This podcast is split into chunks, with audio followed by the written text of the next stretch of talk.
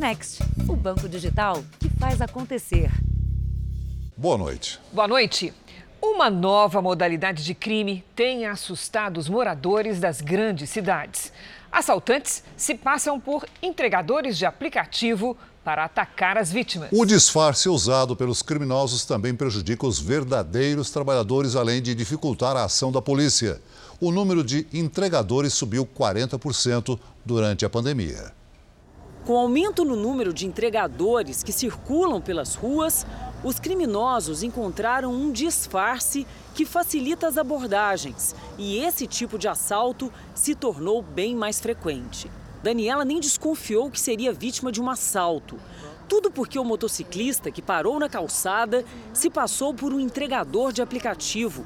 Em poucos segundos, o ladrão levou todos os pertences da vítima. Eu entendi que seria um pedido de ajuda, uma solicitação de alguma informação, mas logo em seguida eu olhei os braços dele, a mão dele, ele estava segurando uma arma, pesada até. Um bairro seguro, aparentemente tranquilo na zona sul de São Paulo, repleto de segurança particular e polícia na rua.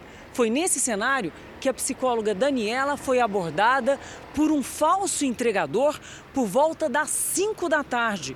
Tudo aconteceu aqui bem baixo dessa câmera que não intimidou o criminoso. O motociclista, aí, o chamado motoca das entregas, ele tem o respeito de grande parte da população e principalmente da polícia. É mais um trabalhador, um importante trabalhador, faz um ótimo papel para a sociedade. Então, com isso, ele não é abordado, deixa-se trabalhar livremente. E com isso, o assaltante fica num disfarce no meio desses trabalhadores. A polícia intensificou o patrulhamento na região em que Daniela foi roubada. Até o presente momento já apreendeu 55 criminosos, cerca de 50% dos criminosos presos estão em cumprimento de pena. A produção do Jornal da Record procurou empresas de aplicativo que usam bolsas caracterizadas para entrega de comida.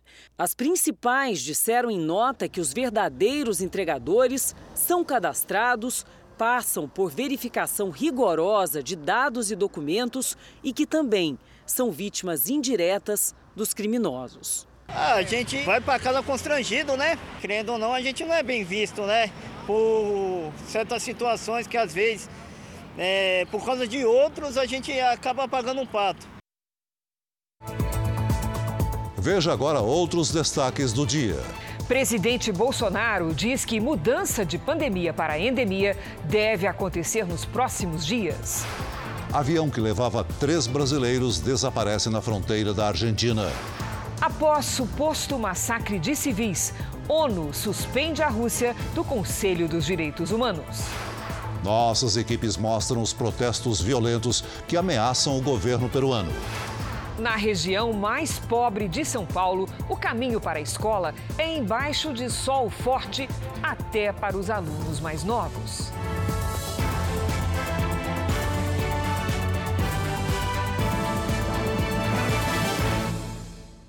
Oferecimento: Bradesco. Dinheiro na conta em três cliques pelo app.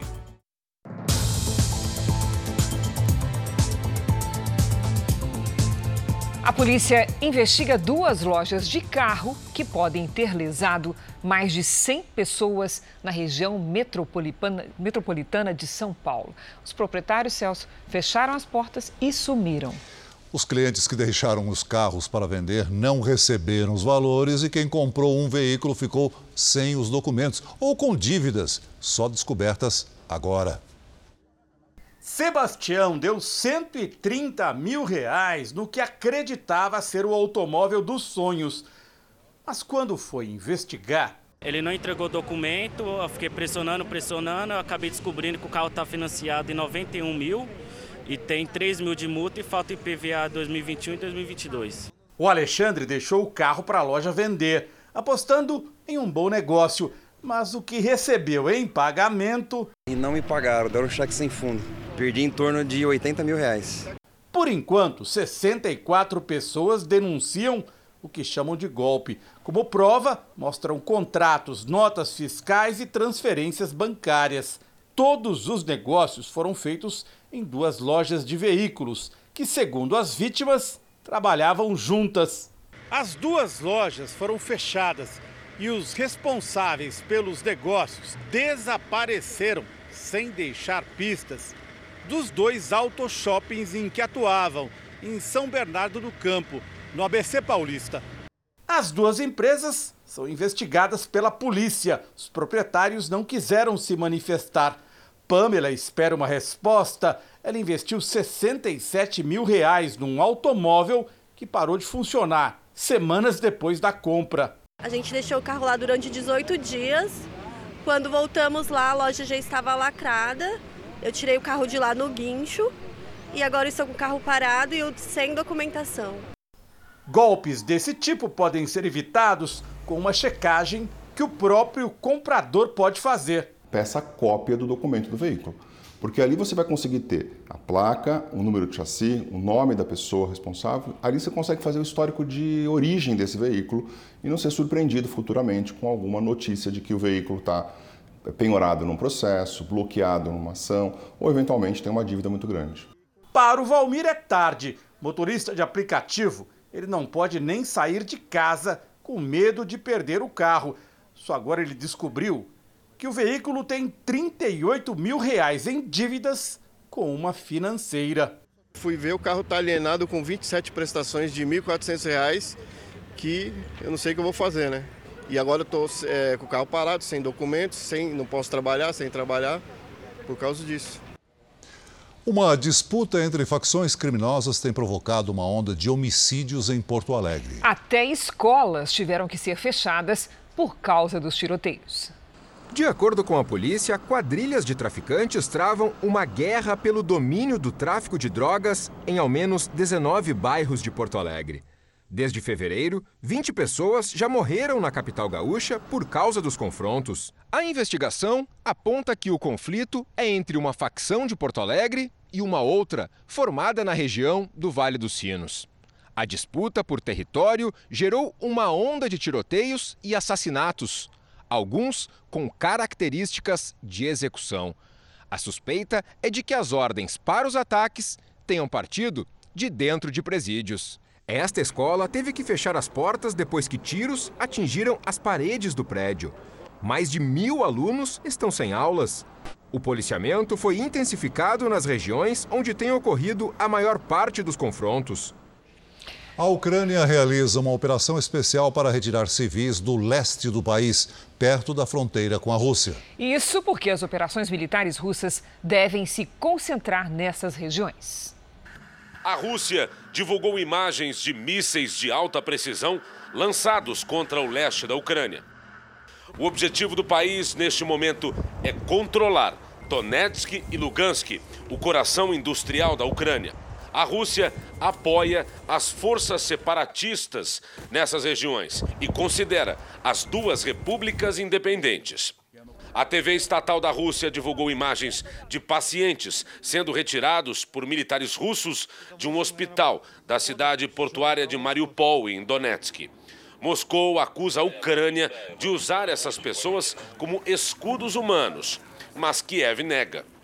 De acordo com a Organização Mundial da Saúde, os russos realizaram 91 ataques contra serviços de saúde ucranianos, incluindo ambulâncias, hospitais e clínicas.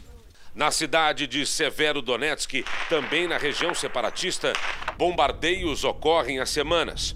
Policiais da Ucrânia procuram por pessoas abrigadas em porões. Muitas são levadas para Lviv, do outro lado do país, perto da Polônia. Essa senhora diz que só quer a paz. Em meio à retirada de civis do leste da Ucrânia, o combate continua. O presidente ucraniano pediu hoje que mais armas sejam enviadas pelos aliados do Ocidente para auxiliar no combate à invasão russa. Moscou, por outro lado, alertou que uma ajuda militar aos ucranianos pode atrapalhar as negociações de paz.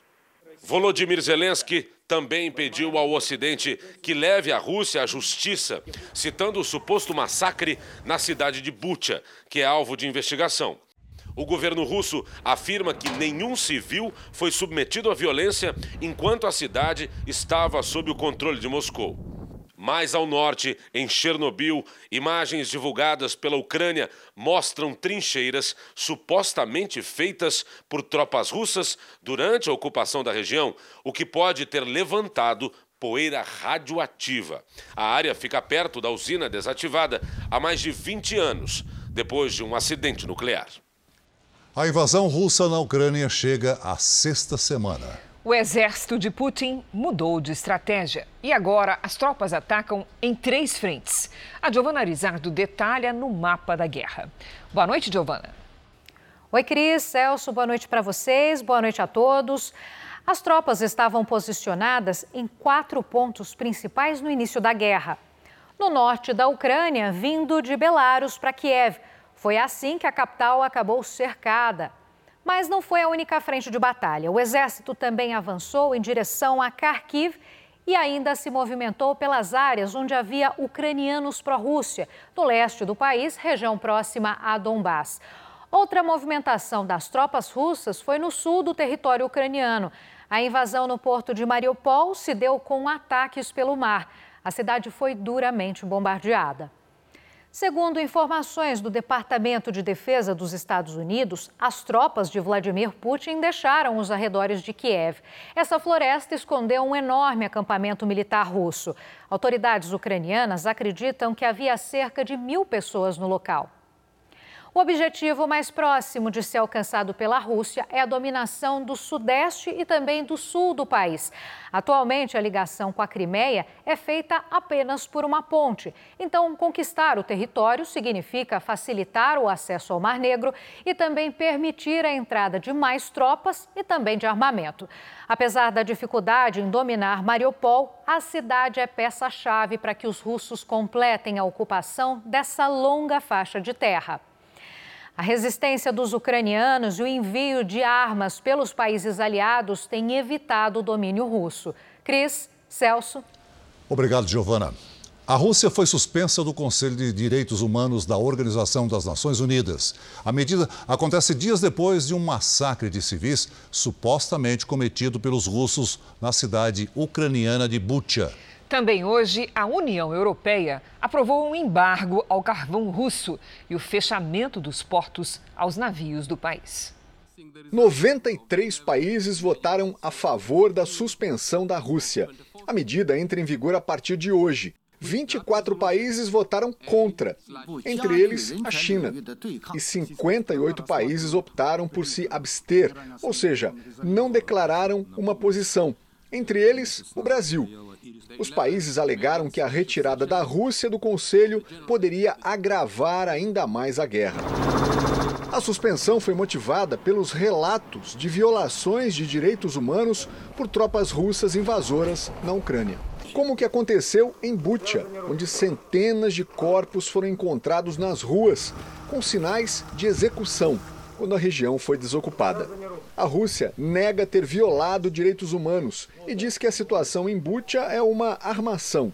O país considerou a suspensão ilegal e motivada politicamente com o objetivo de punir de maneira ostensiva um Estado membro soberano da ONU que tem uma política doméstica e externa independente. A suspensão é a segunda na história da ONU e a primeira de um país que faz parte do Conselho Permanente de Segurança da ONU. Em 2011, a Assembleia Geral da ONU retirou a Líbia do Conselho de Direitos Humanos. Na época, a decisão foi tomada por causa da violência do governo de Muammar Gaddafi contra manifestantes. Também nesta quinta, a União Europeia aumentou as sanções e anunciou um embargo ao carvão russo, além do fechamento dos portos às embarcações do país. O Kremlin, por sua vez, reconheceu que as perdas de soldados na invasão da Ucrânia são significativas. Não houve divulgação no número de mortos. Veja a seguir: redução na conta de luz pode ser de até 20% a partir do mês que vem. E na série especial, crianças da região mais pobre do estado de São Paulo enfrentam sol e chuva para chegar a pé à escola.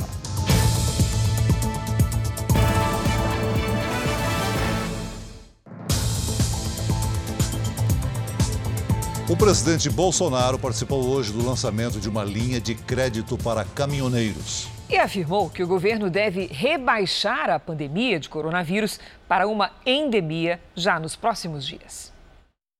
Com a novidade, os caminhoneiros poderão antecipar junto ao Banco do Brasil valores de fretes que ainda serão feitos. Quem optar pelo adiantamento vai pagar juros a partir de 1,79% ao mês. A instituição financeira também anunciou crédito para produtores rurais, tendo como garantia a preservação ambiental. No evento, o presidente comemorou o fato de a Câmara dos Deputados não ter aprovado o requerimento de urgência para a votação do projeto das fake news ah, seria uma forma de balizar os excessos né, das mídias sociais. Quem abre mão de um pouco da sua liberdade para ter segurança, acaba não tendo nem liberdade nem segurança. Parabéns aos parlamentares. Por nove votos não passou a urgência. O presidente Jair Bolsonaro afirmou que nos próximos dias o Ministério da Saúde vai rebaixar a pandemia de coronavírus para a endemia essa mudança significa que a doença deixará de ser vista como uma emergência em saúde e muitas restrições serão abolidas definitivamente, como o uso de máscaras, a proibição de aglomerações e a exigência de passaporte vacinal. Vivemos um momento atípico, a guerra, a pandemia ainda, que eu acho que nos próximos dias passaremos de pandemia para endemia, por definição, a pandemia acontece quando uma doença infecciosa se espalha por todo o planeta. Já a endemia atinge uma grande população, muitas vezes em ciclos, mas sem aumento descontrolado no número de casos. O presidente também comentou as cotações do dólar e do petróleo. Estamos vendo o dólar afundar. Estamos vendo também agora há pouco, tinha uma notícia que o Brent lá fora baixou de 100, 100 dólares. Isso ajuda a gente realmente ter uma certa previsibilidade. Apesar de falar sobre o preço dos combustíveis, o presidente não comentou as trocas na Petrobras. Nesta quinta-feira, um comitê da estatal aprovou o nome de Márcio Andrade Weber para presidente do Conselho de Administração da empresa. Márcio Weber já estava no conselho e deve assumir o comando do órgão agora. Já José Mauro Coelho, indicado para a presidência da estatal, era secretário do Ministério de Minas e Energia e no ano passado trocou o serviço público pela iniciativa privada. Ele é químico industrial, mestre em engenharia de materiais e doutor em planejamento energético. Para assumir efetivamente os cargos, os dois ainda precisam da aprovação da Assembleia da Petrobras na quarta-feira da semana que vem. A partir de amanhã, sexta-feira, a Caixa Econômica Federal lança uma nova versão do aplicativo do FGTS. Nele, trabalhadores poderão verificar valor e data de pagamento do saque extraordinário do Fundo de Garantia de até mil reais. E também informar caso não queiram receber o saque extraordinário. Neste caso, não será feito o débito na conta do Fundo de Garantia. Um dos filhos do presidente Bolsonaro, Jair Renan, prestou depoimento hoje à Polícia Federal. Ele estava acompanhado por Frederico Assef, advogado da família. Jair Renan entrou a pé e não falou com a imprensa. O filho do presidente é suspeito de favorecer empresários em negociações com o governo federal. Ele nega as acusações. De acordo com a denúncia, Jair Renan teria recebido um carro no valor de 90 mil reais após aproximar os donos de uma mineradora do então ministro do Desenvolvimento Regional, Rogério Marinho. O ex-ministro não é investigado no inquérito.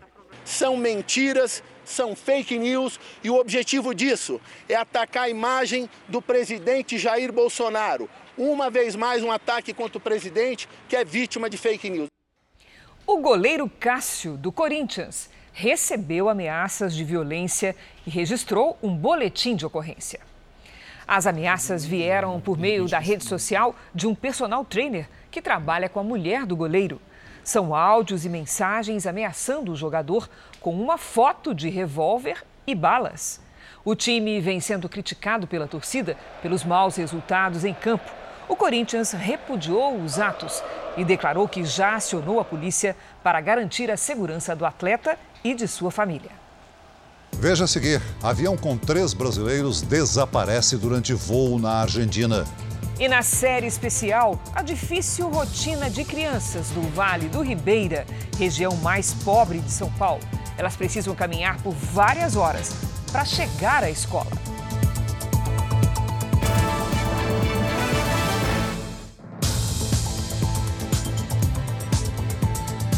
A polícia do Rio de Janeiro fez uma operação contra agentes supostamente ligados a Rony Lessa, o principal suspeito de executar os assassinatos da vereadora Marielle Franco e do motorista dela, Anderson Gomes.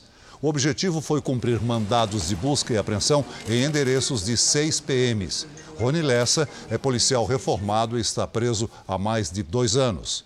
De acordo com as investigações, os PMs atuavam com ele na venda de drogas, armas e máquinas de jogo. Num dos locais visitados, os policiais apreenderam armas e dinheiro. Um avião de pequeno porte desapareceu na Argentina com três brasileiros a bordo.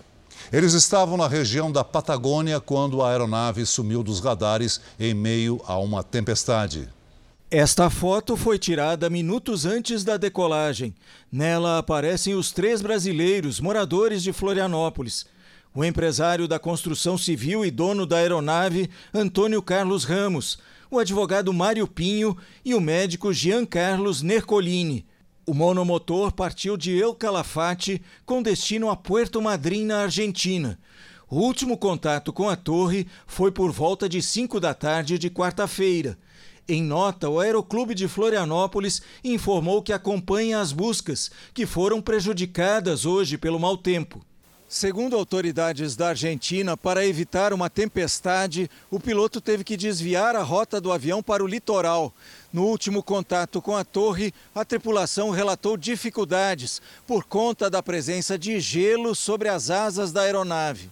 A imprensa argentina lembrou hoje outros casos de acidentes aéreos provocados pelo gelo na região. Este especialista explica o que pode ter acontecido. A formação de gelo, uma superfície aerodinâmica, contribui para a destruição do fluxo aerodinâmico sobre a asa e, consequentemente, perda de controle da aeronave. Conta de luz mais barata a partir do mês que vem. A volta da bandeira tarifária verde, que põe fim às taxas extras de energia, trouxe alívio para os consumidores. A redução esperada é de até 20% do valor cobrado nos últimos meses. Acender a luz no meio da tarde, só mesmo na hora da entrevista.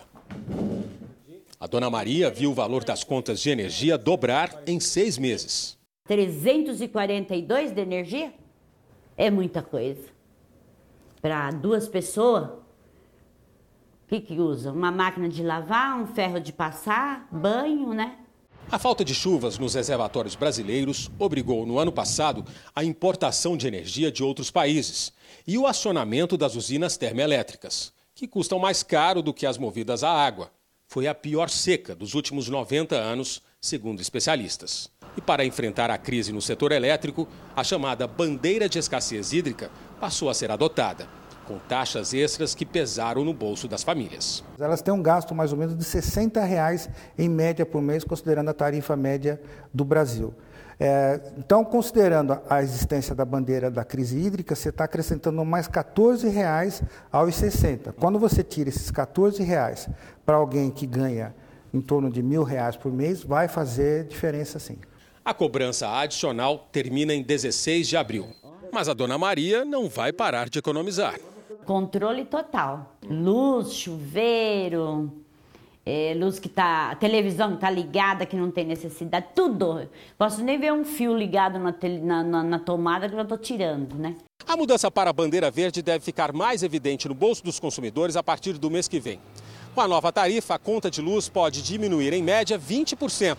E a expectativa é que a bandeira verde fique em vigor até o fim do ano.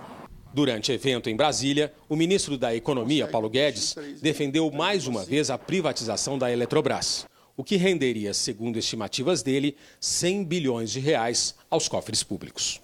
O futuro da energia brasileira está em jogo. Nós fomos atingidos por duas crises. Né? Primeiro, uma crise é, que foi a pandemia, e aí veio uma segunda crise agora, é uma guerra, que nos acelerou em direção à transição energética. E é muito importante que é um grito de independência do Brasil, no sentido de que nós vamos realmente destravar toda a fronteira de investimentos em todas as suas dimensões, nesses subsetores, o setor de energia. As passagens aéreas subiram até 62% este ano. O aumento no número de passageiros e a alta no preço do querosene para a aviação estão entre os principais motivos. Mais de um ano planejando a primeira viagem ao Nordeste e o Marcelo e a Jaqueline quase desistiram por causa dos preços das passagens aéreas. A gente ficava de madrugada procurando preços mais acessíveis.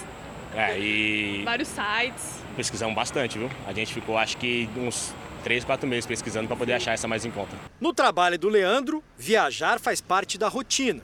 Quase toda semana eu estou dentro do avião. Na maioria das vezes viagem a trabalho, mas umas quatro ou cinco vezes por mês nos meses de maior frequência de viagens. O custo com os voos nunca pesou tanto. E algumas passagens que eu tinha comprado há uns dois anos atrás, um pouquinho antes da pandemia, eu tinha pago cinco vezes mais barato do que eu tenho visto hoje em dia. Está cada vez mais difícil encontrar bons preços. Um levantamento de um site de buscas por viagens mostra que as passagens subiram desde o início do ano até 62%, dependendo do trajeto. Com o fim das restrições provocadas pela pandemia, o aumento no número de passageiros favorece os reajustes. Tem gente querendo viajar e tem gente disposta a pagar por essas passagens. As companhias aéreas dizem que um dos principais motivos para as passagens ficarem mais caras é o preço do combustível, que pode representar até metade do custo total das operações. No primeiro trimestre, o querosene de aviação subiu quase 16%. O combustível de aviação é um derivado do petróleo. Na semana passada, ele subiu de novo nas refinarias, em torno de 18%. Como a cotação internacional do petróleo está instável por causa da guerra na Ucrânia e a procura por voos no Brasil está aquecida, a tendência é de passagens ainda mais caras. O setor turismo como um todo sofreu demais na pandemia. Natural que os preços desse setor subam um pouco, até para recuperar o prejuízo todo que eles tiveram e para recompor os custos que também subiram. A viagem de férias do Wagner e da Maísa dessa vez é diferente. Sem os três filhos. Ah, a gente teve que explicar que agora tem a viagem do, do papai e da mamãe e depois tem a viagem com todo mundo. É, eles tiveram que compreender. Mais de 50 pessoas entraram esta semana para a chamada lista suja do Ministério do Trabalho. Elas são acusadas de manter os funcionários em locais onde as condições eram parecidas com a escravidão.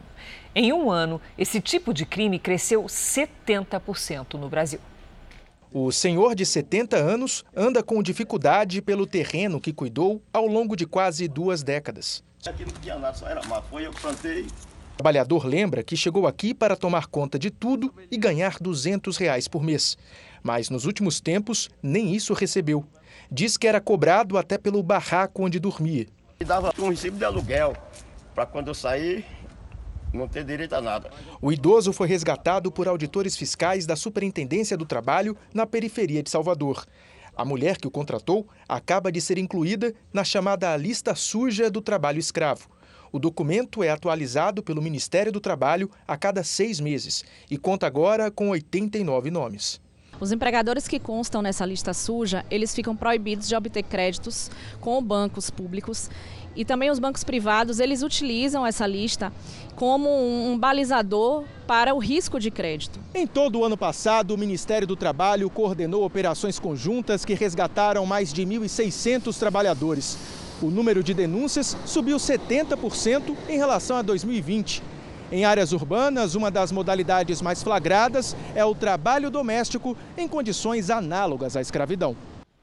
No Rio de Janeiro, a Polícia Civil cumpriu mandados de busca e apreensão na casa e no gabinete do vereador Gabriel Monteiro, do PL. Ele é investigado pelo vazamento de um vídeo íntimo com uma adolescente de 15 anos. Os policiais estiveram na casa de Gabriel Monteiro em um condomínio na Barra da Tijuca, zona oeste do Rio. Um carro blindado, computadores e celulares foram apreendidos. Mandados também foram cumpridos no gabinete do vereador e em outros nove endereços. Foram várias partes envolvidas, não somente o vereador, também pessoas que supostamente teriam problemas de natureza pessoal, profissional com ele, vão ser ouvidos novamente. O objetivo principal da operação é saber como o vídeo do vereador e da adolescente foi divulgado. A Justiça autorizou a quebra do sigilo de mensagens em aplicativos, ligações ou qualquer tipo de arquivo de mídia que tenha sido compartilhado pelo vereador. Mesmo os que já foram apagados, podem ser recuperados pelos peritos. O vereador e a adolescente afirmam que os dois quiseram ter relação sexual e sabiam da gravação. Os responsáveis pela menina disseram na delegacia que sabiam do relacionamento. Gabriel acusa ex-funcionários pelo compartilhamento do vídeo. Foram na minha casa e não encontraram nenhum, nenhum ilícito. Procuraram a casa toda. Não sou eu que estou publicando, não sou eu que estou fazendo isso. O parlamentar também é investigado pelo Conselho de Ética da Câmara dos Vereadores por denúncias de agressões, assédio moral e sexual feitas por ex-funcionários. Nós procuramos o PL, mas o partido não se pronunciou. O relator do processo contra o deputado Arthur Duval, do União Brasil, pediu a cassação do parlamentar. Ele concluiu que o deputado quebrou o decoro parlamentar quando desrespeitou as mulheres ucranianas em áudios mandados para amigos. Caso o processo vá adiante, o pedido de cassação terá de ser aprovado em plenário pela maioria dos deputados da Casa. Arthur Duval diz estar confiante na absolvição. Um avião cargueiro se partiu ao meio depois de pousar na cidade de San José, na Costa Rica. Segundo autoridades, a aeronave seguia para Guatemala, mas precisou voltar por causa de problemas hidráulicos. O Boeing 757 passou quase uma hora no ar e, ao aterrissar, acabou se partindo em dois. Só havia um piloto e um copiloto no avião. Nenhum dos dois se feriu com gravidade. O Tribunal Superior Eleitoral autorizou que os brasileiros no exterior possam votar também fora das embaixadas e consulados. A decisão já vai valer para as eleições de outubro. A medida é uma resposta a um pedido do Itamaraty para o Ministério das Relações Exteriores. O espaço nas embaixadas ficou pequeno. Até o momento, mais de 600 mil brasileiros estão aptos a votar fora do país. 100 mil a mais que nas últimas eleições presidenciais. Ao todo, serão 36 sessões eleitorais extras para votação em mais de 30 cidades no exterior. O prazo final para alistamento ou transferência de título de eleitor é 4 de maio. Nos Estados Unidos, o número de pedidos de seguro-desemprego caiu para o nível mais baixo em 50 anos. Segundo o Departamento de Trabalho, entre os dias 27 de março e 2 de abril, foram feitos 166 mil pedidos. Na semana anterior, foram 171 mil. Atualmente, mais de um milhão e meio de americanos recebem o benefício. O Jornal da Record faz uma pausa de 30 segundos e, na volta, nossas equipes mostram direto de Lima os protestos que ameaçam o governo peruano. O presidente do Fundo Nacional de Desenvolvimento da Educação, o FNDE, esteve hoje no Senado e negou ter conhecimento de irregularidades na liberação de verbas do Ministério da Educação. Marcelo Lopes da Ponte admitiu que teve pelo menos quatro encontros com os pastores Gilmar Santos e Arilton Moura. Os pastores não têm cargo no governo, mas são acusados de pedir propina a prefeitos em troca de liberação de verbas para as prefeituras. Segundo o presidente do FNDE, os pastores usavam o nome dele e o do ex-ministro Milton Ribeiro indevidamente. Ele disse que todos os atendimentos e liberações de verbas seguem critérios técnicos. Minhas agendas são públicas e estão divulgadas todas no site do FNDE. Sempre atendi a todas as pessoas que me procuraram nesses quase dois anos de gestão, sejam eles prefeitos, secretários municipais de educação, deputados, senadores, governadores. O presidente do FNDE disse que suspendeu o repasse de verbas para todos os municípios envolvidos nas supostas denúncias. Hoje estavam previstos os depoimentos dos dois pastores, mas eles não compareceram. A ausência fez crescer um movimento no Senado pela instalação de uma CPI para investigar as denúncias. Eu acho que caminha, no ritmo que nós vamos, caminha para uma instalação de uma CPI. O novo líder do governo no Senado, Carlos Viana, disse não temer uma nova comissão parlamentar de inquérito. Mas não há nenhuma preocupação no governo. porque não houve prejuízo e não há participação é, do presidente ou de quem quer que seja nesse tipo de denúncia. Em Mato Grosso, o irmão do prefeito de Cuiabá e mais três pessoas foram indiciados por disseminar notícias falsas para fins políticos. Segundo a Polícia Civil, foi identificada uma suposta associação criminosa que produzia e distribuía notícias falsas pela internet. Os alvos seriam servidores públicos, empresários e políticos. O grupo estaria agindo há mais de um ano e foi investigado na Operação Fake News em dezembro do ano passado. Além do irmão do prefeito de Cuiabá, foram indiciados dois ex-servidores da cidade e um jornalista, Alexandre Aprá. A defesa de Popó Pinheiro, irmão do prefeito Emanuel Pinheiro, afirmou que não concorda com o indiciamento e que irá apresentar a defesa assim que o Ministério Público receber o inquérito. O jornalista Alexandre Aprá encaminhou uma nota afirmando que tal indiciamento é uma represália por ter denunciado o delegado e o promotor do inquérito. Nos últimos dias, apenas os extremos do Brasil registraram temporais. É hora de conversar com a Lidiane Sayuri. Boa noite, Lid. Alguma mudança prevista para nossa sexta-feira? Tem sim uma pequena mudança, viu, Cris? Boa noite para você, Celso, para todo mundo aí que nos acompanha. Olha só, uma circulação de ventos no Paraguai espalha nuvens muito carregadas sobre a região sul do país. Nesta sexta, os ventos também mudam de direção no litoral do estado de São Paulo e tem risco de temporais. Alerta para alagamentos e deslizamentos nas serras gaúcha e catarinense, no leste de Santa Catarina e do Paraná e ainda no litoral sul paulista. Outra região que merece atenção é o Nordeste. Tem previsão de chuva a qualquer hora e chance de alagamentos no Ceará, no Piauí e no Maranhão. No norte, no centro-oeste e na maior parte do sudeste, sol e chuva isolada à tarde. Nas áreas claras, aí sim o tempo fica firme. Em Porto Alegre, dia nublado e chuvoso, com 22 graus. No Rio de Janeiro, calor de 33 com chuva à noite. Em Cuiabá, faz 35. Em Maceió e Manaus, até 32. Na capital paulista, sexta-feira abafada com 31 graus e possibilidade de chuva à tarde. Faz até 29 no sábado e 27 no domingo. Tempo delivery. A Rosa quer saber quando o calor vai embora da capital mineira, Lidy. Xiii, Celso, tá difícil, viu, Rosa? Seguinte, o calor resolveu, digamos, se hospedar por aí até pelo menos semana que vem.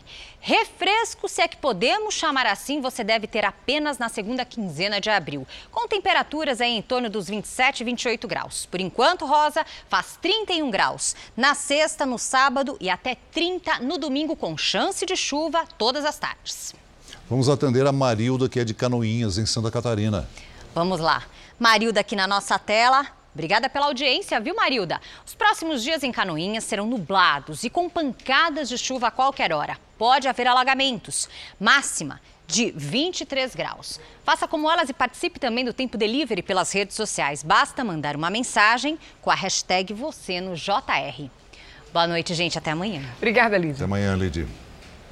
Na Colômbia, inundações mataram pelo menos 11 pessoas. A chuva atingiu principalmente a província de Antioquia.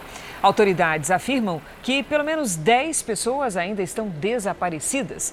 As inundações são comuns durante as estações mais úmidas da Colômbia. A população ainda sofre com deslizamentos de terra frequentes em regiões montanhosas, onde casas são construídas de forma improvisada.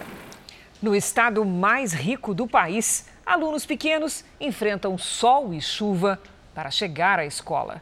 No Vale do Ribeira, sul de São Paulo, as mães da cidade de Sete Barras estão indignadas. Os filhos vão a pé para as aulas sob forte calor. Segundo a Secretaria Municipal de, da Educação, eles moram a menos de dois quilômetros das escolinhas e precisam fazer exercícios para a saúde.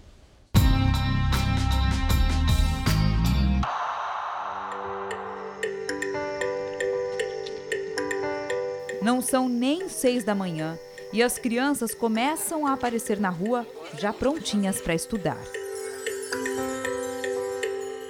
Estamos em Sete Barras, interior paulista.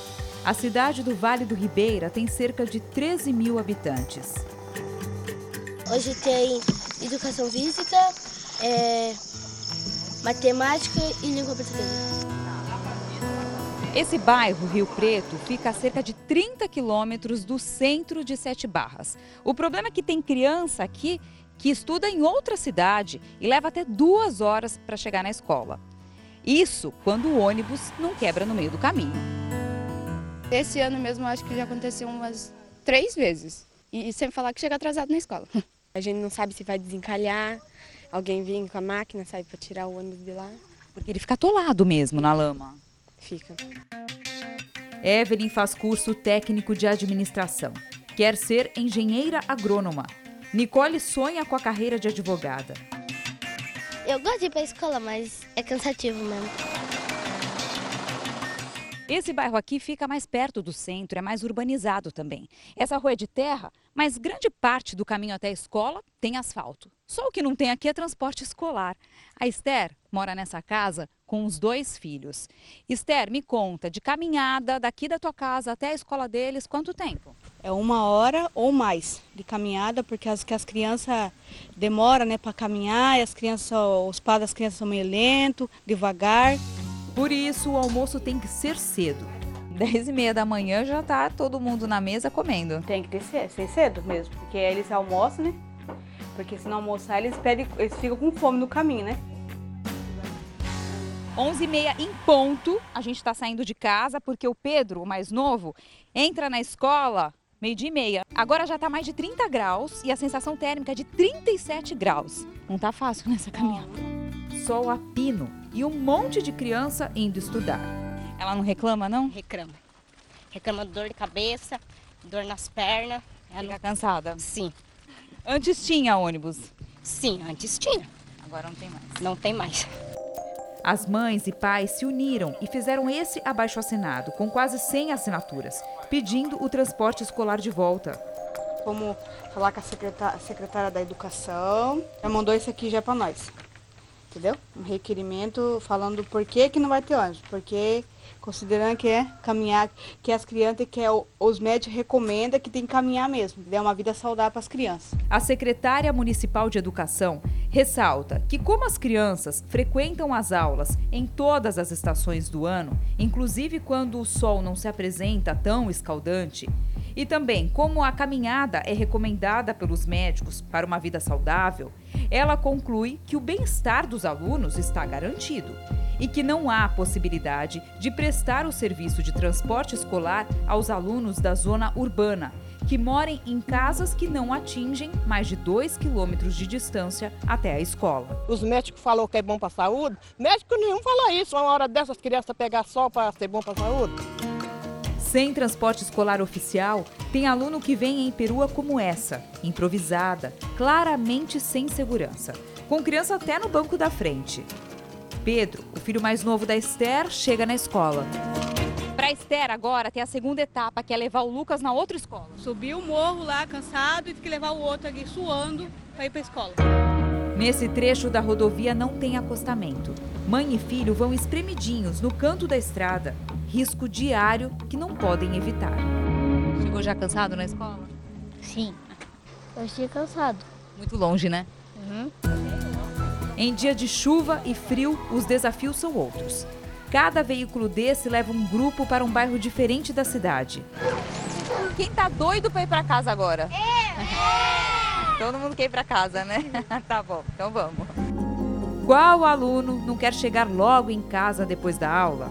Para essa turma, o caminho é longo 15 quilômetros numa estrada de terra estreita e esburacada. Eles moram em uma área rural. Mais de uma hora depois, a perua chega na última casa para entregar as duas últimas crianças, os irmãos Sara e Eduardo. Muita chuva hoje, frio também. Eduardo, o que, que você quer fazer agora? Comer e dormir. Tá com fome, cansado? Sim. O motorista, seu José, é testemunha dessa luta para estudar. Batalhar para nós entregar nossas crianças, né? Todos os dias aqui, né? Certinho, bonitinho, horário correto, para nossas crianças estudar e ser alguém na vida.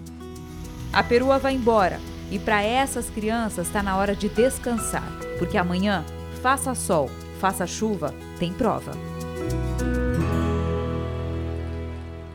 A Prefeitura de Sete Barras nos respondeu que o transporte escolar é concedido de acordo com leis federais e que essas normas determinam que o serviço seja oferecido a crianças que morem a mais de dois quilômetros da escola. A Prefeitura declara também que cumpre sua obrigação de garantir acesso à escola pública e gratuita próxima à residência do aluno, conforme prevê o Estatuto da Criança e do Adolescente. Pelo quarto dia seguido, manifestantes protestam contra a alta nos preços dos combustíveis e dos alimentos. Cinco pessoas já morreram durante as manifestações. Nossos enviados especiais ao Peru, Luiz Felipe Silveira e Fábio Menegatti, mostram a situação no país. Trabalhadores de diversas categorias foram às ruas em Lima, capital do Peru, cobrar ações do presidente Pedro Castilho para conter a crise. Lúcio Castro, que é dirigente do Sindicato dos Professores, acha que o governo do país não cumpre o que prometeu. Cumpram seus compromissos. Ontem, os protestos mais violentos aconteceram na cidade de Ica, a cerca de 300 quilômetros da capital do país. Uma das principais rodovias do Peru foi bloqueada os únicos veículos que conseguiam passar pelo bloqueio levavam comida e gasolina. O desgaste do presidente peruano só aumenta. Uma última pesquisa de opinião mostra que a rejeição a Pedro Castilho já chega a 76%. Políticos dizem que um pedido de renúncia seria a alternativa mais rápida e prática para conter a onda de protestos que se espalha pelo país. Há quatro dias, o país enfrenta confrontos violentos as manifestações são motivadas pelo aumento nos preços dos combustíveis e dos alimentos. O presidente Pedro Castilho, ex-líder sindical, está no poder há oito meses e já enfrentou dois processos de impeachment por suspeita de corrupção.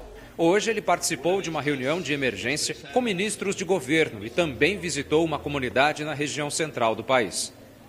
O estado do Pará é o maior produtor de cacau do Brasil e um dos principais do mundo. A expectativa para esse ano é que a colheita no estado passe das 140 mil toneladas, metade da produção nacional. Da fruta se aproveita tudo. A casca serve de adubo, a polpa vira um suco bem nutritivo e o caroço é o mais cobiçado. É da amêndoa do cacau que se faz o chocolate, produção que tem aumentado a cada ano. O Brasil é o quinto maior produtor de cacau do mundo. As plantações de cacau aqui no Pará ainda são feitas de forma tradicional, no meio da floresta, junto com outras espécies nativas. Por isso, o cacau da Amazônia é tão procurado no mundo todo.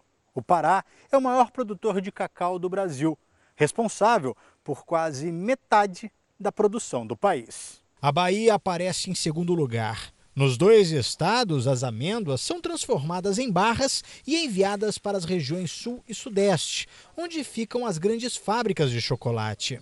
O cacau cultivado na floresta ele fica mais suculento, ele tem é, é, notas de sabores bem diferenciados, né? que isso é, desperta muito é, a procura né? pelo produto, pelo produto amazônico. No Pará, a área plantada de cacau chega a quase 210 mil hectares, o que equivale a 10 vezes o tamanho da cidade de São Paulo. Segundo o IBGE, a produção de cacau gera cerca de 340 mil empregos diretos e indiretos no estado e rende até 1,7 bilhão de reais por ano. Aqui no estado nós reflorestamos plantando cacau. Além de gerar uma boa economia, gerar renda, gerar desenvolvimento no campo, ele ainda gera uma, uma sustentabilidade ambiental. E o chocolate do cacau amazônico também ganha cada vez mais admiradores. Então as pessoas quando chegam aqui se deparam com esse tipo de floresta, né, o tipo de vegetação que tem, que o cacau tá, tá junto, eles ficam encantados. E nós recebemos aqui turistas do mundo todo né, que vêm experimentar né, esse saboroso cacau. O Jornal da Record termina aqui. Outras informações na nossa edição da meia-noite e meia. Fique agora com Reis. E logo em seguida, você assiste a Jesus, a série a gente se vê amanhã. Até lá. Boa noite.